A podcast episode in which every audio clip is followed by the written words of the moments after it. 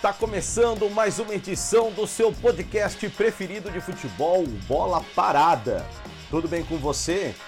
Hoje eu vou comentar sobre a 17ª rodada do Campeonato Brasileiro. Uma rodada em que todo mundo poderia ter colocado pressão total sobre o Palmeiras.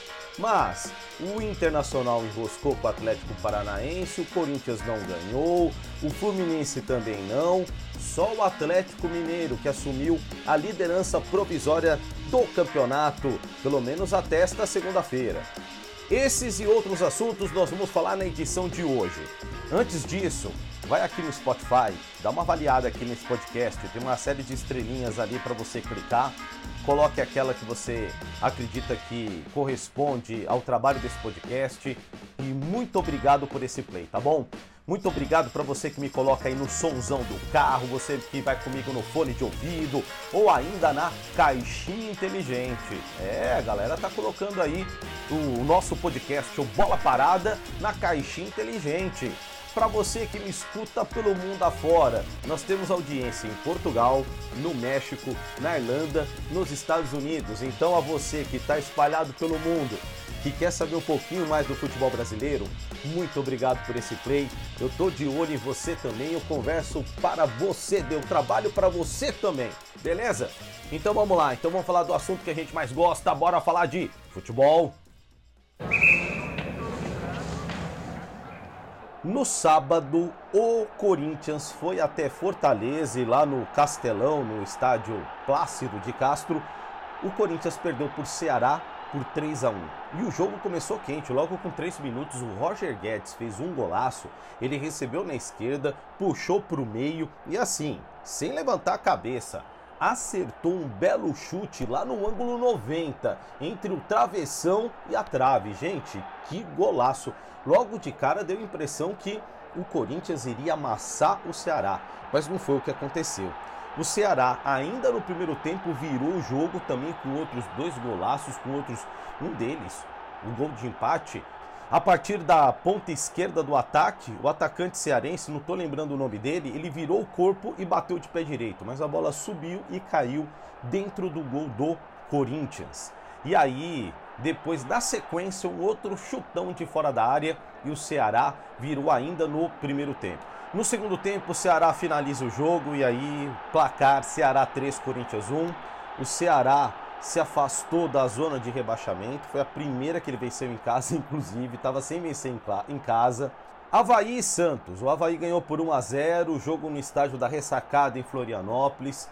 Na boa, foi o jogo mais chato de todo o campeonato. Gente, que jogo horrível, sonolento. E aí o VAR entrou em campo, anotou um pênalti para o Havaí, Bisoli cobrou e ficou por aí. Havaí 1, Santos 0. O Santos ainda está sem técnico, ainda está o interino Marcelo Fernandes, então o Santos está ali.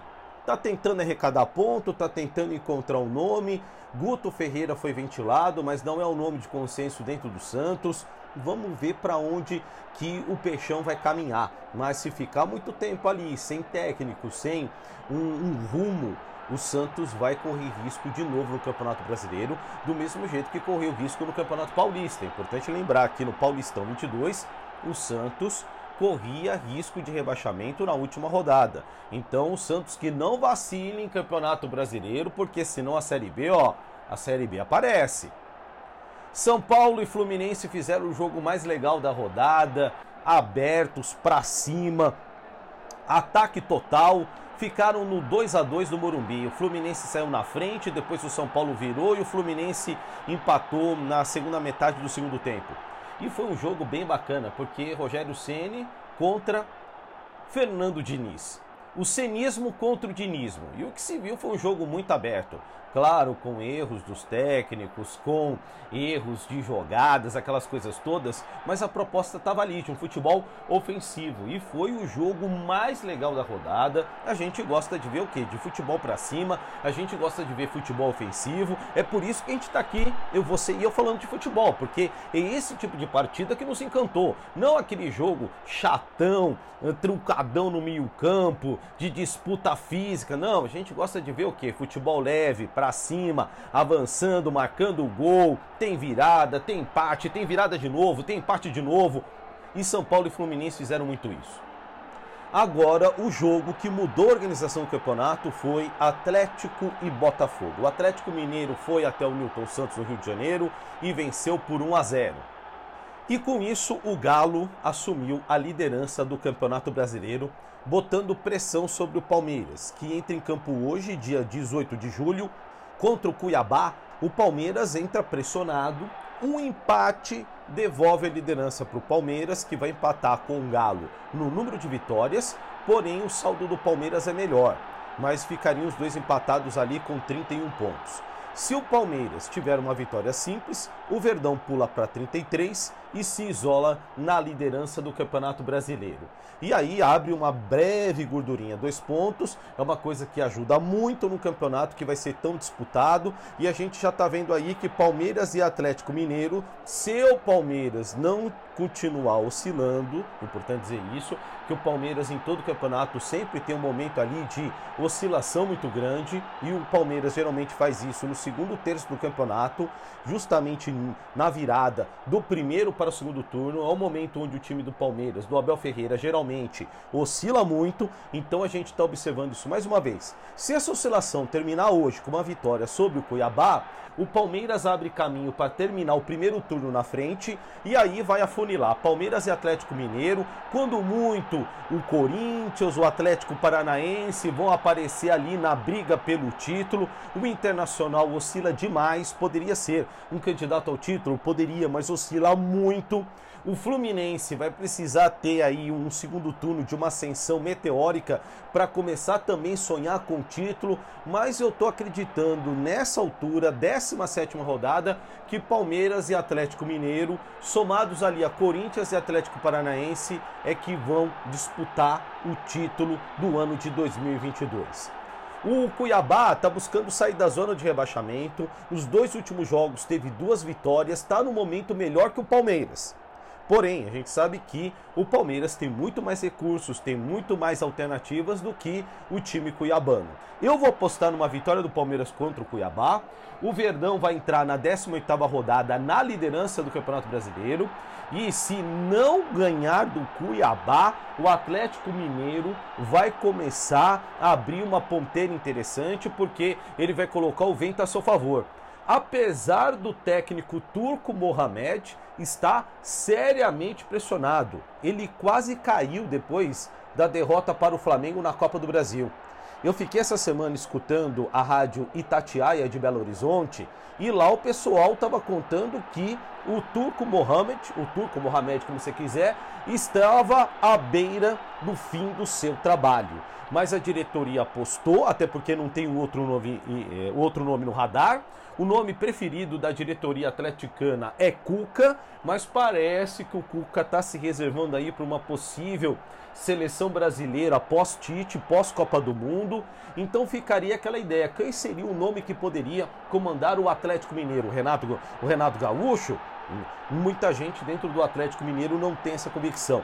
Então, por enquanto, vai ficando o Turco Mohamed. Veja, o cara, no momento desse podcast, é o líder do Campeonato Brasileiro e está à beira, está ameaçado de demissão. Futebol brasileiro, a gente precisa repensar nosso caminho. Em que liga do mundo o técnico que é o líder do campeonato está ameaçado de cair, está ameaçado de demissão? Só no Brasil mesmo. Então vamos lá, quais foram os resultados da 17ª rodada até o momento da gravação desse podcast? Não jogaram ainda Palmeiras e Cuiabá. Em Curitiba, o Atlético Paranaense ficou em 0 a 0 com o Internacional. Em Brasília, o Flamengo recebeu o Curitiba e venceu por 2 a 0. Em Florianópolis, o Havaí venceu o Santos e ganhou por 1 a 0. Ceará 3, Corinthians 1. Em Caxias do Sul, o Juventude recebeu o Goiás e ficou no 0 a 0.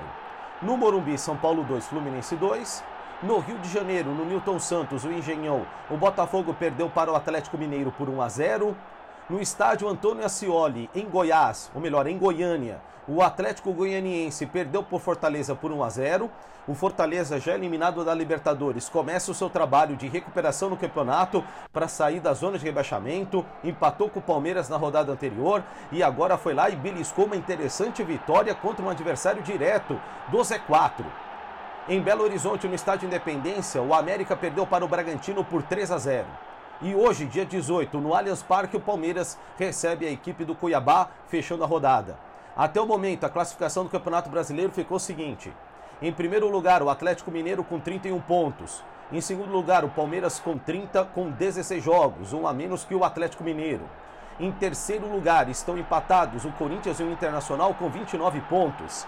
Em quinto lugar estão empatados o Fluminense e o Atlético Paranaense, ambos com 28 pontos. Em sétimo lugar estão empatados Flamengo, Bragantino e São Paulo com 24 pontos. Em décimo lugar está o Santos com 22. Em décimo primeiro lugar estão empatados o Botafogo, o Havaí, o Goiás e o Ceará, todos eles com 21 pontos.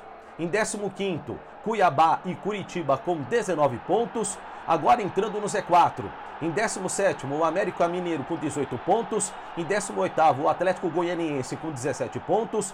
Na 19 posição, Fortaleza com 14 pontos. E na última posição, na vigésima posição, na lanterna do campeonato, agora o Juventude de Caxias do Sul com 13 pontos. Então foi esse mais um episódio do nosso podcast que fala do assunto que a gente mais gosta, que é futebol. A gente vai se encontrar na próxima rodada, tá bom? Fiquem bem, fiquem em paz. Aquele abraço, tchau!